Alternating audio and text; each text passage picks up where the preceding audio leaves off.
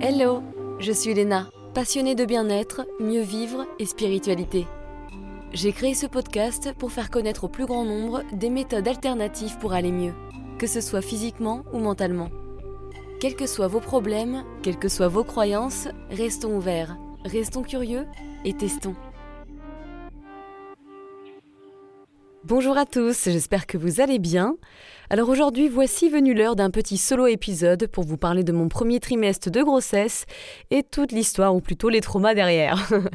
je vais être assez authentique dans cet épisode, enfin comme d'habitude, c'est effectivement le but de mon podcast, mes posts co, mais ne vous attendez pas à un épisode tout rose. L'objectif également est de voir mon évolution personnelle sur cette grossesse et ma matrescence, car ça risque d'évoluer pas mal, donc il y aura un épisode par trimestre et donc il y aura au moins 4 épisodes. Nous verrons bien. J'ai 36 ans, je suis née en 87, et le fait que j'ai attendu cet âge-là pour enfanter montre potentiellement bien que ce n'était pas ma priorité, sachant que je suis avec le même homme depuis 15 ans. Il m'a pris au berceau, le chouchou, j'étais jeune et encore rebelle. à vrai dire, je ne voulais pas d'enfant. Je n'ai jamais vraiment voulu d'enfant, j'étais pas intéressée. J'étais même un petit peu rebelle jadis à l'idée que tout le monde doive suivre le même chemin, c'est-à-dire rencontre, mariage, on prend un chien ou un chat, on achète une maison et on fait des enfants, et puis voilà. J'ai toujours eu du mal, non pas avec ce choix bien sûr, mais avec le fait de devoir respecter tous le même schéma. Je dis ça car je pense fondamentalement que tout le monde est différent, que ceux qui veulent suivre ce schéma, eh bien c'est super, mais certains le font par pression sociétale ou familiale, et oui ça existe, j'en ai autour de moi. Pour moi, ce n'était pas ce que je désirais initialement, et c'est vrai que dans cette société, on peut se sentir non pas forcé, mais quand même fortement influencé, notamment par notre entourage, ce qui m'est d'ailleurs arrivé, pas avec ma famille mais ma belle famille par exemple, où on nous fichait bien la pression et on nous a jugé de ne pas faire d'enfants. Encore une fois, nous sommes tous différents. De la même manière que certains sont plus efficaces le matin, d'autres le soir, par exemple pour travailler, certains individus aiment ce schéma catégorisé comme classique, euh, naturel ou logique, et d'autres auront toujours envie d'autre chose, par exemple une vie de célibataire, un voyager, etc., nomade par exemple. L'important est de se connaître assez pour pouvoir se respecter et prendre des décisions en accord avec son véritable être. Et ce n'est pas forcément facile. Mais je suis pour le respect des choix de chacun, nous ne sommes pas pareils, c'est d'ailleurs ça qui fait la beauté du monde, toutes ces nuances. Sinon, mon Dieu, quel ennui. Eh. Je ne voulais pas d'enfant déjà car je ne connaissais pas du tout le milieu des bébés toddlers. Dans ma famille, ma jumelle et moi n'avons jamais connu de cousins ou enfants beaucoup plus jeunes que nous, c'était assez inconnu, et donc forcément, ça n'aide pas pour que mon mental se sente rassuré. Or, un mental apeuré, pour nous protéger, va nous influencer à ne pas aller vers l'inconnu et à ne pas prendre de risques. Il aime le confort, c'est rassurant. En travaillant sur moi, j'ai réalisé aussi que j'avais un grand nombre de croyances sur la maternité. Étant donné que j'ai eu beaucoup de traumas plus jeunes, ça peut paraître assez bizarre, hein, mais j'avais l'impression que ma vie serait terminée si j'avais des enfants. Les croyances ne sont pas rationnelles, je vous le rappelle, mais elles sont pourtant bien là et prennent de la place en influençant nos choix. L'idée de sacrifice me paraissait insupportable. Encore aujourd'hui un peu d'ailleurs, mais c'était sans comprendre que certains sacrifices peuvent être équilibrés par de super moments d'amour, par exemple, avec un enfant, ou que le sacrifice peut s'avérer moindre si les deux parents jouent chacun un rôle et peuvent compter l'un sur l'autre, ce qui n'est pas le cas dans tous les foyers. Étant donné que je n'ai pas reçu tout ce dont j'avais besoin pendant mon enfance et adolescence, il y a un sentiment de manque constant que je dois remplir en étant mon propre parent et en apportant l'amour dont j'ai besoin, si vous voulez. C'est ce qu'on appelle en anglais reparenting, apporter ce qu'on aurait aimé avoir ou ce qu'on aurait eu besoin plus jeune. Être notre propre parent. J'ai donc besoin de beaucoup m'occuper de moi pour avoir un équilibre, c'est fondamental pour moi. Mais encore une fois, on voit bien ici que je n'étais focalisée que sur la peur et pas sur les potentiels bons côtés. Et ceci est un coping mechanism, un moyen de me protéger face à un futur incertain que j'ai construit il y a plusieurs décennies après de mauvaises expériences. Il m'était donc jusqu'alors impossible de penser au positif en devenant maman. Comme je le disais, l'inconnu fait peur pour le mental traumatisé. Il est l'ennemi. Inconnu égale danger pour ceux qui ont connu des adversités plus jeunes. Ça me rappelle d'ailleurs que j'avais pris un rendez-vous avec une médium. C'était fou car il fallait attendre au moins deux ans pour avoir un rendez-vous avec elle. Et après avoir parlé de certains sujets, la première chose qu'elle me dit Léna, euh, il faut que l'on parle de la maternité. Et merde, il y a eu aussi des traumas de maternité dans une vie antérieure. Ouh là là, ça ne rigole pas. En plus de ça, j'avais l'impression de ne pas me voir maman, comme si cette catégorie ne pouvait pas s'appliquer sur moi Comme si j'étais trop jeune dans ma tête ou que je ne ressemblais pas à une maman avec mon style street et ma tête de jeune. Encore une fois, une croyance irrationnelle, mais qui influençait pourtant mon inconscient. Et donc mes décisions. Et mes pensées. Et tout. Autre peur, hein, je vous en cite quelques-unes tant qu'à faire. Peut-être que vous avez les mêmes, on se sentira moins seul comme ça, entre angoissé. Surtout que je vous ferai un épisode par trimestre, comme j'ai dit, y compris le quatrième, donc vous verrez mon évolution sur ces peurs. J'avais la peur de devoir m'occuper tout le temps de quelqu'un et de ne plus être libre. La liberté d'aller où je veux, quand je veux, est chez moi fondamentale. J'ai pas trop creusé d'où ça vient d'ailleurs, faut que je cherche un petit peu plus. J'ai besoin de me sentir libre. Si je me sens emprisonnée, cela m'angoisse énormément. C'est la même chose avec le manque de sommeil. Je ne gère pas bien du tout le manque de sommeil. Mieux qu'avant, je dois dire, parce que là encore, j'ai compris que c'était pas un drame de ne pas dormir correctement une nuit de temps en temps, que ça n'allait pas nuire à ma santé, ce qui était une de mes peurs quand j'étais obsédée par la guérison. Dès que je dormais pas, c'était oh mon dieu, oh my god. Mais il est vrai que je réagis très mal au manque de sommeil, je suis aigrie, triste, irritable, je pleure. Vous connaissez sûrement la chanson, en tout cas certains d'entre vous. Mais là encore, il s'agit de communiquer avec son plus sain. J'ai la chance que pour mon homme, avoir un bébé soit le rêve de sa vie, ce qui a été très compliqué d'ailleurs, parce qu'un couple qui ne veut pas la même chose, je pense à avoir un enfant, ça peut être difficile à gérer et assez frustrant quand on s'aime. J'ai donc beaucoup travaillé cette année sur mes croyances, mes peurs, toute seule mais également accompagnée. C'est pas facile d'avoir le courage de regarder ces parts d'ombre, mais c'est nécessaire pour pouvoir évoluer et changer nos perspectives et idées préconçues. Quelle libération Surtout que derrière nos plus grandes peurs se cachent des cadeaux. Si on reste bloqué dans nos peurs, il ne va rien nous arriver. C'est donc un choix. Mais moi, j'ai envie de prendre des risques dans ma vie. En plus de ça, comme vous le savez, je travaille beaucoup à me désidentifier du mental et de mes programmes. La lecture de livres spirituels, des programmes ou des podcasts, les vidéos YouTube, faire du journaling, donc écrire, méditation et travail somatique sur mon système nerveux m'ont énormément aidé à évoluer et à enlever des couches d'oignons de mal-être. Et c'est un travail de tous les jours. D'ailleurs, ça va sûrement continuer toute ma vie. ça me fait rire quand on critique les réseaux sociaux d'ailleurs, car je ne trouve pas que ce soit si mauvais en réalité on peut entre guillemets dresser notre algorithme pour qu'il nous propose des vidéos hyper intéressantes et constructives qui vont nous aider sur notre chemin et nous faire réfléchir et évoluer. C'est sûr que si on regarde des vidéos de, je sais pas, d'influenceuses qui parlent de leurs produits régime toute la journée, oui, bon, voilà, c'est pas terrible, tu vois, au bout d'un moment, il faut peut-être changer un petit peu. Mais si ça vous fait du bien de temps en temps, pareil, pensez à vous. Tout ceci pour vous dire que même si j'ai encore des peurs et des triggers, car je reviens de loin, très loin, je sais que j'ai maintenant beaucoup évolué dans ce domaine et que je ne suis plus dominée par elles. Je continue, comme je vous ai dit, à avoir des peurs, mais c'est pas pour ça que je les écoute. Et quelle liberté Il faut vraiment apprendre à ne plus avoir peur de la peur. Sinon, nous n'avançons pas. Elles sont importantes car elles nous montrent nos parties blessées à travailler, mais il est important de ne plus les croire de manière systématique. Si on les travaille, qu'on les accueille avec compassion, déjà qu'on les met dans la lumière, hein, c'est important parce que souvent on est en suppression, on les met de côté. Si on les accueille avec compassion, donc, amour, qu'on écoute leurs messages, on évolue en conscience, on apprend nos leçons. Et c'est le but de cette vie, mon petit. C'est donc primordial de travailler sur elles. Notez vos peurs. Posez-vous les questions. De quoi avez-vous peur? Et ça, faut penser à tous les domaines dans votre vie, que ce soit professionnel, personnel, amitié, relation, famille, euh, but dans la vie, sens, projet de vie, etc. Tout ça, c'est hyper important. Qu'est-ce qui vous effraie? Selon votre peur, quel va être le résultat? Est-ce que je suis sûre à 100% que ça va se passer comme ça? Quel pourrait être l'autre aboutissement? Et oui, on n'y pense pas à ça. et écrivez sur elles, creusez, investiguez, ressentez-les dans votre corps, accueillez vos émotions qui remontent, rencontrez votre enfant intérieur qui symbolise ses peurs et rassurez-le, occupez-vous de lui, aimez-le, c'est comme cela qu'on transmute un programme, toujours en prenant conscience quand on se trouve dans un programme et qu'on réagit avec lui, qu'on profite d'un moment où on est trigger et qu'on ressent de fortes émotions en pensant à quelque chose afin de travailler sur lui. C'est très important. À côté de ça, comme je vous disais, il s'agit d'avoir une bonne communication avec son plus sain. On a tous les deux beaucoup parlé de nos besoins respectifs et je pense qu'on va continuer dans le futur, d'ailleurs surtout euh, quand euh, l'arrivée du bébé va être imminente. Moi de mon besoin de continuer à avoir du temps pour moi afin d'équilibrer mon système nerveux, car contrairement à lui qui a un système globalement bien régulé, j'ai besoin de plus de temps pour me sentir équilibré. J'ai besoin de ma routine matinale par exemple, j'ai besoin de temps de méditation pour réguler mon système nerveux.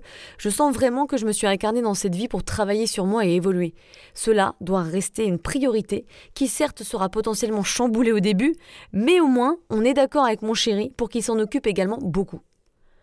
Les podcasts et mon apprentissage personnel sont également très importants pour moi. Je ne me vois pas arrêter totalement, j'ai envie de continuer de vous nourrir, de vous inspirer, entre guillemets, de vous aider ou donner des pistes. À voir bien sûr comment ça va se passer, hein. tout peut évoluer, je peux vous dire ça, puis ça va changer au fur et à mesure. Je reste open aux possibilités et peut-être à mon changement de mindset. Je suis consciente que je peux totalement changer quand l'inconnu ne sera plus l'inconnu, c'est-à-dire quand le bébé sera là. Qu'est sera, sera, mais il me semble important de lui exprimer ce dont j'ai besoin à mon chéri, je parle pas à mon bébé, hein. afin qu'il n'y ait pas de rancœur et de gros déséquilibres plus tard. La communication est vraiment importante dans un couple, encore plus quand on va se transformer en famille. Mais je sais pertinemment qu'une maman qui a eu un peu de temps pour elle, qui se sent plus en paix car elle a pu continuer sa petite routine dont elle a besoin, est une meilleure maman. Une bonne maman, ce n'est pas une maman qui se sacrifie constamment ou passe tout son temps avec le bébé alors qu'elle a besoin de s'occuper d'elle. Le bébé sent tout. Le bébé se co-régule avec les parents. Son système nerveux se construit par le système nerveux de ses parents ou de ceux qui s'en occupent. Ça ne sert donc strictement à rien d'être au bout de sa vie, mais de continuer à se sacrifier constamment si on a la possibilité de se faire aider. Le bébé ne peut pas se sentir bien dans ces conditions. C'est tout un équilibre. Donc bref, insistons sur la communication, sur nos besoins respectifs. Même si bien sûr ça change, ça peut continuer à évoluer, notamment quand le bébé sera là.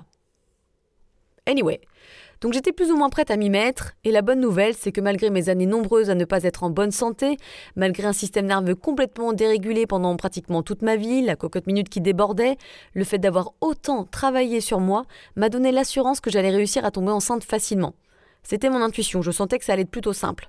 Je n'avais pas peur de ne pas tomber enceinte car je savais que j'étais en bien meilleure santé qu'avant, que je faisais confiance à mon corps et encore une fois que mon système nerveux était bien plus régulé qu'auparavant en plus d'avoir une bonne hygiène de vie. Or, le système nerveux gouverne toutes les fonctions automatiques, notamment hormonales, endocriniens, etc., digestifs et blablabla. À noter toutefois que j'ai également globalement une bonne hygiène de vie, c'est sûr que ça aide, et que je suis suivie par une nutrithérapeute. Je pense que c'est bien de préparer son corps à la grossesse avec des suppléments dans tous les cas, parce que c'est rare d'avoir euh, tous les nutriments dont on a besoin et de les absorber à 100%. J'ai également fait des examens de santé poussés pour voir un petit peu comment allait mon organisme. Pour faire le point, je vous conseille de le faire. Et donc j'ai pris un complément grossesse avec de multiples nutriments dedans pour lesquels j'étais en manque léger ou important, du genre du fer, B9, iode, sélénium, chrome, plus un ajout d'iode, je continue la vitamine D bien sûr, plus soutien du foie pour bonne digestion de tout cela, plus soutien paroi intestinale pour assimilation des nutriments. Et c'est ce qu'il s'est passé. En peu de temps, hop, la lélé pregnant. Mais l'ironie de la chose, et vous le savez si vous avez écouté mon épisode 175, solo numéro 12, La nuit noire de l'âme, eh ben oui, je suis tombée enceinte au pire moment. Enfin, encore une fois, c'est ce que le mental croit, donc hop, je prends de la distance avec mon mental.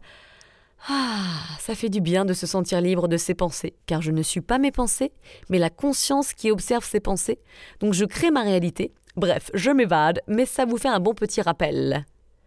Disons que je suis tombée enceinte en étant au plus bas, avec des densités de fou qui sont remontées à la surface, toutes mes peurs aussi qui sont remontées à la surface, je doutais de tout, plus aucune envie de vivre, une sensation de non-sens, donc perte de sens impressionnante, plus de joie, de la tristesse, perte d'appétit et de poids, 45 kilos ça fait pas beaucoup. Donc évidemment, on pourrait se dire que ça tombe très mal, mais en réalité, je crois qu'il n'y a pas de hasard, et acceptons ce qui est, ça met beaucoup moins la pression et c'est très libérateur. Donc concrètement, j'étais là à vouloir mourir, mais si je n'allais pas acter sur ces pensées, bien sûr, ce sont encore une fois juste des pensées issues de mon mal-être qui lui-même est issu d'un programme ancien en moi, et me voilà en train de créer la vie. Ironique n'est-il pas? Sacré univers, il nous joue des tours ce petit coquin, ça se passe jamais comme on veut. Mais au contraire, c'est peut-être une nouvelle opportunité avant d'avoir un enfant, de pouvoir transcender, transmuter des petits traumas en moi, comme ça le bébé il n'est pas pollué. Et oui, ça a été une période, comme je l'ai raconté dans cet épisode 175, que je vous invite à écouter, très difficile. Oulala, quand on parle de toucher le fond, on est encore plus bas que le fond. Le manque de sens profond et de connexion est très difficile à gérer. Vous avez déjà vécu ça? J'aimerais bien avoir vos témoignages. J'ai donc entamé une nouvelle aventure en accueillant ce qui venait, en m'aidant de ressources spirituelles et en accueillant ce qui se passait, tout en me détachant de mon mental le plus possible, et c'est pour ça que j'en parle beaucoup en ce moment. J'arrive à un nouveau stade de conscience où il est temps de passer au next step. Apparemment, mon âme est ready, donc pas le choix, faut que j'y aille. Et quelques mois après, je sens déjà un changement, alors c'est pas tous les jours constant, hein, ça part et ça revient, une envie de me connecter encore plus à moi-même, de méditer sans rien, sans outils extérieurs, si ce n'est que de me connecter au moment présent avec mes sens, et de court-circuiter les pensées en revenant au moment présent, et c'est comme ça que la conscience évolue, même si on n'a pas l'impression qu'il se passe quelque chose. Au départ, on se dit, bon, bah, si je pense à rien pendant quelques temps, déjà, on peut pas ne pas penser à rien parce que ça revient, mais on se dit, oh, ça sert à rien, en fait, on se fait chier. Mais non, en fait, c'est ce que je disais dans un de mes posts récemment, c'est comme quand on met une goutte de lait dans du café bien noir. Au début, le café est toujours noir, on voit pas les conséquences de la petite goutte de lait. On voit rien. Mais au fur et à mesure, le café noir s'éclaircit peu à peu. Et c'est la même chose avec notre évolution d'âme. Moins on donne de pouvoir au mental, plus la conscience peut évoluer et plus on lui laisse la place, petit à petit. C'est à ce moment-là que certains ont des Kundalini Awakening, donc des montées de Kundalini, ou même le Samadhi, Bref, tout un programme, mais encore une fois, c'est là où le lâcher-prise est le plus important. Sinon, on se sent encore plus mal. Cela fait quelques mois hein, que je remonte doucement la pente, et ce qui m'aide, ce sont des petits moments de connexion avec mes proches, mon chien, un film où je suis à fond dedans, par exemple. J'adore quand le film est trop bien, parce que je trouve qu'il y a beaucoup de films bof, où tu t'ennuies un petit peu. Et pourtant, j'aime bien les films où il se passe pas grand-chose, parce que tout dépend comment c'est mis en scène. Écouter de la musique, apprendre, méditer, travailler somatiquement et écrire mes posts ou podcasts. J'ai pas beaucoup de joie, mais j'accepte d'en être là. Et probablement petit à petit ça reviendra. C'est un temps de calme et de solitude important et nécessaire pour mon évolution personnelle. Heureusement, la vie est faite de cycles. Bon là, c'est un cycle de merde, mais ça va évoluer. Je vais aller poser un cierge dans la cathédrale tout à l'heure. Ça arrive souvent d'avoir un sentiment de deuil avant de tomber enceinte, j'ai l'impression. Enfin, souvent. J'ai déjà entendu pas mal d'histoires comme ça, de perdre quelqu'un ou quelque chose d'important, ou d'être comme moi dans le même état. C'est intéressant d'ailleurs comme si l'univers faisait de la place, je sais pas, à méditer. Bon, et si on parlait des symptômes? Bah oui, il y en a eu quand même pas mal. Alors déjà, j'ai su en quelques jours seulement que j'étais enceinte. Étant très connectée avec mon corps, hein, ayant développé ces dernières années mon interoception, et ceux qui m'écoutent et me lisent régulièrement commencent à savoir ce que c'est, mais je vais le répéter au cas où, l'interoception, c'est la conscience de nos perceptions internes. C'est-à-dire que je sens beaucoup de choses en moi, et là, c'était comme si j'avais littéralement un architecte d'intérieur, et intérieur c'est le cas de le dire, qui faisait l'état des lieux de mon corps pour voir si c'était OK pour la grossesse. L'utérus, check, bassin, check, hanche, check, bas du dos, téton. Et là, bon, j'ai fait le test, mais en fait, je savais. I knew it. Au départ, tout allait bien niveau symptômes, c'était très mineur. J'ai même continué à boire du champagne pendant deux semaines, car en bonne champenoise que je suis, qui en plus était en vacances, ainsi qu'en une noire de l'âme, lâchez-moi la grappe. Ça faisait du bien de lâcher prise, mais au bout de deux semaines, j'y arrivais plus, donc arrêté et j'ai simulé des brûlures d'estomac. Oui, j'ai un peu mal au bidou. peu à peu, la nausée a commencé à pointer le bout de son nez. Au départ, quelques heures, mais très vite, toute la journée. Moi, je pensais que c'était la nausée matinale, comme quand on voit ça dans les, vous savez, dans les films américains où la nana dans les, dans les toilettes, elle est en train de vomir et que ça passait. Que nenni, que nenni All day long, avec parfois deux heures de repos dans la journée. L'horreur. Pour bien vous décrire, j'avais l'impression d'avoir le mal de mer. Ah, je déteste le mal de mer. Alors j'ai essayé pas mal de choses. Hein. Je vais vous donner des petits conseils et essayez si c'est le cas pour vous, peut-être que ça pourra vous aider. Alors j'ai testé des tisanes de gingembre fraîche, tisanes de romarin pour soutenir le foie, bouillotte sur le foie le soir, point d'acupression et élastique d'acupression contre les nausées, acupuncture. J'ai également senti des flacons d'huile essentielle de gingembre ou de citron zeste, bu de l'hydrolat, donc de l'eau de fleurs d'oranger. Euh, je mettais une cuillère à café dans un verre d'eau chaude le matin à jeun. Mais en fait, il n'y a pas grand-chose qui me soulageait. La seule véritable astuce utile pour moi, c'était de m'allonger. Seule chose qui m'aidait véritablement. Honnêtement, il devrait y avoir un congé maternité du premier trimestre parce que c'est dur de se sentir aussi mal et de devoir continuer à travailler. En plus, généralement, tu le dis pas, ça ne se voit d'ailleurs pas encore, donc du coup, tu te sens un peu solo. Et par contre, ce qui est marrant, c'est que j'ai eu quelques lubies de nourriture assez impressionnantes, des envies précises. Un soir, à 23h, j'ai eu envie d'un hamburger McDo. Pas n'importe quel hamburger, le hamburger McDo, pas le cheeseburger, le hamburger. Faut savoir que je mange pas McDo d'habitude. J'ai eu aussi envie de gaufres, d'un pain d'une certaine boulangerie parisienne sans gluten que j'aime beaucoup qui s'appelle le Chambellan. Je vous conseille, c'est vers Oberkampf. Envie de purée d'amande complète, de mangue fraîche, de comté, et ça non plus j'en mange pas d'habitude, de kombucha gingembre d'une certaine marque, de faritas, marrant. Aussi, contrairement à ce que l'on entend d'habitude, j'adorais sentir le parfum des gens. Alors qu'on dit souvent que ça écœure. Alors moi non, j'adorais le, parfum des, gens, ça me faisait vraiment du bien. Par contre, l'idée et l'odeur des légumes vapeur que je mange de manière quotidienne me donnaient envie de vomir. Je n'avais pas du tout envie de ça. Les brocolis c'était le pire, ça me dégoûtait alors que j'en mange régulièrement. Du coup, mon petit chouchou chéri essayait de me faire des petits plats qui changeaient, donc par exemple des spaghettis de courgettes avec des oignons, gingembre, tout ça, euh, histoire que mon cerveau n'ait pas eu le temps d'être écœuré. Mais je suis même passée par la case soupe pendant quelques temps où c'était la seule manière non écœurante pour moi de manger des légumes. J'ai eu plus envie de sucré que d'habitude, envie de banana bread, de cake, en fait, de cake. la petite recette que l'on voit sur les réseaux où tu mets sur un papier cuisson des bananes tranchées, tu les étales sur le papier cuisson, puis du peanut butter dessus, donc du beurre de cacahuète, avec des cacahuètes dessus, et ensuite tu finis par du chocolat fondu et hop, au congèle, et après tu le casses en petits carrés. Et ben cette recette, elle passait super bien, évidemment la banane, et le frais, ça a tendance à bien se passer quand tu es nauséeuse. Mais effectivement, hein, je dois dire que les nausées, euh, même si ça m'a paru très long, elles sont passées du jour au lendemain, la onzième semaine, peu de temps avant les trois mois donc. Eh ben ça fait plaisir. Sachez cela si ça vous arrive, ça va passer. C'était vraiment le symptôme le plus contraignant. Hein. Mais hormis ça, j'avais l'utérus qui tirait. Bon, c'est pas bien grave, hein. je chantais également pas mal mes ovaires. J'ai eu une, ou deux fois des fourmillements dans la colonne vertébrale, des sensations aux hanches et bas du dos. Toujours les tétons tendus en fait, donc c'est beau, ça faisait des bonichons. Et gonflés. Ils ont grossi, maqué. Je suis peut-être un 80A cette fois-ci. non, je déconne, mais ça doit pas faire grand chose. Je sais même pas combien je fais en fait. Un changement de température interne assez fort. C'était marrant parce que mon tronc était brûlant et pas mes mains ni mes jambes. Donc j'avais chaud et froid, c'était bizarre. J'étais ballonnée, ça c'est pas super, mais c'était les nausées. J'ai eu des coups de déprime assez forts, mais est-ce dû à ma nuit noire de l'âme ou mes hormones? Probably both, probablement les deux. Il y a eu quelques moments où je n'avais pas d'énergie, mais j'étais pas fatiguée de manière générale, comme j'ai pu l'entendre avec mes copines qui n'ont pas eu la nausée, mais qui ont eu des grosses fatigues.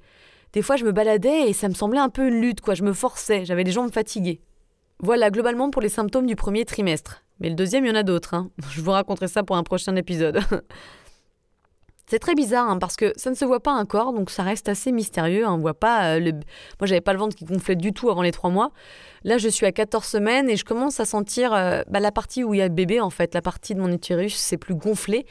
Euh, ça, ouais, ça commence vraiment à gonfler au niveau de mon utérus et c'est plus dur surtout. Et c'est marrant, c'est plus d'un côté. Je pensais que ce serait équilibré. Le truc le plus beau pour moi personnellement dans ce premier trimestre, c'était l'échographie. Quand tu vois pour la première fois cette espèce de petite alien qui a colonisé ton utérus et que la gynéco te fait sentir son petit cœur, c'est incroyable. J'avais peut-être les larmes aux yeux d'ailleurs. Et on dit aussi que l'écho officiel du premier trimestre est la plus belle parce que, comme le fœtus est encore petit, on voit tout. Et c'est vrai que c'est trop marrant de voir euh, déjà son petit nez, ses bras, ses jambes, euh, son cerveau. Enfin, c'était émouvant. C'est un beau moment. Surtout que quand tu sais que tout va bien. Ça, c'est plutôt rassurant, évidemment. J'oubliais quand même un truc hyper chiant, la toxoplasmose. Donc la toxoplasmose, contrairement à ce que je pensais, parce que je viens de la campagne, euh, bah, j'étais pas immunisée contre la toxo. Il est vrai que moi j'ai eu que des chiens, pas de chats. Je pense que les chats ça t'aide beaucoup. Donc très très très chiant, surtout quand tu es végétarienne ou végane et que tu manges beaucoup de légumes. Finito les smoothies, les jus, les crudités à l'extérieur. Et oui, mon petit, il faut tout contrôler et ça, c'est hyper contraignant. Du coup, à l'extérieur, tu t'arranges pour manger que des choses cuites, genre des lasagnes ou des currys, ou je sais pas, du couscous quoi. Tu précises au serveur que tu n'es pas immunisé contre la toxo, mais bonne chance pour qu'ils savent ce que c'est. Et je pensais sincèrement qu'ils seraient plus au courant, j'étais assez surprise. On est parti en Suède pour mon anniv, ça a été compliqué de pouvoir manger des choses sympas. Tu précises, hein, mais en plus, tu n'es même pas sûr qu'ils le respectent bien. Donc en fait, maintenant, je préfère ne pas manger à l'extérieur de crudités. À l'intérieur, c'est plus simple, évidemment. Tu fais tremper dans du vinaigre et tu nettoies bien tes crudités et hop, tu peux en manger. À noter que certains spécialistes expliquent que le vinaigre ne sert à rien et que l'important est de bien frotter. À votre bon sens, renseignez-vous, on entend souvent tout et son contraire en plus. Euh, c'est un petit peu embêtant, mais bon, voilà. Pareil avec le kombucha et kéfir. Plus droit au champagne, il me faut au moins une bonne boisson plaisir. Et parmi ceux-là, le kéfir au kombucha sont mes préférés. J'adore en boire, je trouve ça super bon. Je me suis donc renseignée avec ma nutrithérapeute et une autre personne. pas de souci selon elle. Je sais qu'on entend parler des risques, par exemple aux US, ils te disent qu'il ne faut pas en boire, mais en même temps, j'ai l'impression qu'on prend vraiment plus aucun risque, peut-être même un peu trop quoi. Je ne fais pas moi-même mon kombucha et les marques que j'achète sont j'espère sérieuses et garantes de l'absence de bactéries. Encore une fois, c'est un choix que vous devez faire vous. Mais quel plaisir ce petit kéfir. En plus, ça m'a aidé avec mes nausées, là, le, kombucha gingembre. Oh. Comme dirait ma nutrithérapeute, la fermentation n'est pas un souci, les Alsaciennes enceintes mangent bien de la choucroute, et pour le taux d'alcool, il n'y en a pas plus que dans une banane mûre.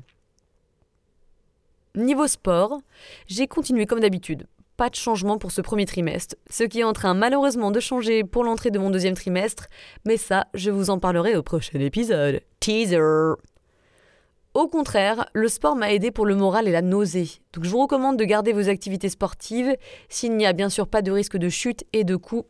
Si vous faites de la boxe, bon là on va éviter quoi. Donc voilà pour mon premier trimestre. Hein. Ça passe vite au final. Euh, je me suis pas encore impliquée à fond dans l'éducation concernant les bébés, la parentalité, les doulas, etc.